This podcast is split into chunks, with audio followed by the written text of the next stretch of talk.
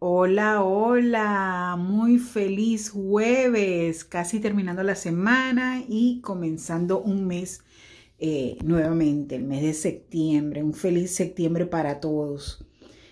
Quiero comenzar el día de hoy este podcast dejando en tu mente una idea bien clara de qué hábitos te gustaría a ti comenzar a cambiar, qué nuevas situaciones te gustaría a ti probar de otra manera en cuanto a tu rutina diaria. Nosotros comenzamos una rutina diaria y quizás lo hacemos todo automático, mecánicamente. Pero ¿qué tal si un día te levantas y te programas para hacer cosas diferentes? Eso va a retar no solo tu conducta y tus pensamientos, sino lo más importante, tu cerebro.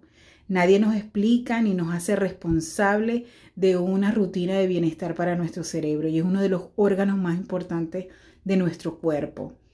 Creo que cuando nos damos cuenta a través de los años que vamos perdiendo ciertas habilidades o creemos perder ciertas habilidades, no lo enfocamos en que no hemos tenido el tiempo de ejercitar y la conciencia de ejercitar el cerebro.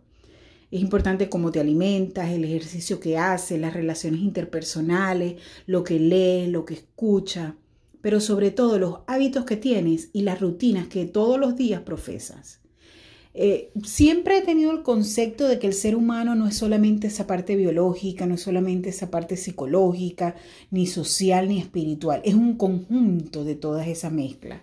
Es como cada uno de nuestros aspectos trabajan con la mayor sinergia para completar lo que es esa obra maestra de cada uno como ser humano. Si nosotros logramos tener una rutina de alimentos eh, adecuados en, nuestra, en nuestros hábitos, eh, en nuestro desayuno, en nuestro almuerzo, en nuestra cena, en nuestras meriendas, si logramos tener unas rutinas adecuadas y sanas para potenciar todo eso que tenemos en nuestras emociones, esa inteligencia emocional, si logramos tener rutinas sanas que nos lleven a tener contacto con personas que nos nutran, con personas que más que criticar, más que enfocarse en cosas negativas, sean personas que cada día te den una perspectiva diferente a lo que tú estás viendo, pero una perspectiva de solución.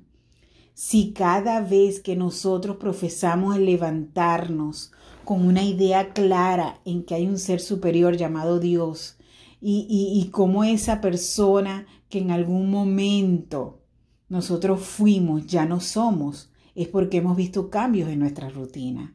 Y evidentemente tenemos que tomar todos esos aspectos y áreas de nuestra vida y explotarlas, hacer que salga el potencial máximo para que podamos ser personas insoportablemente imparables.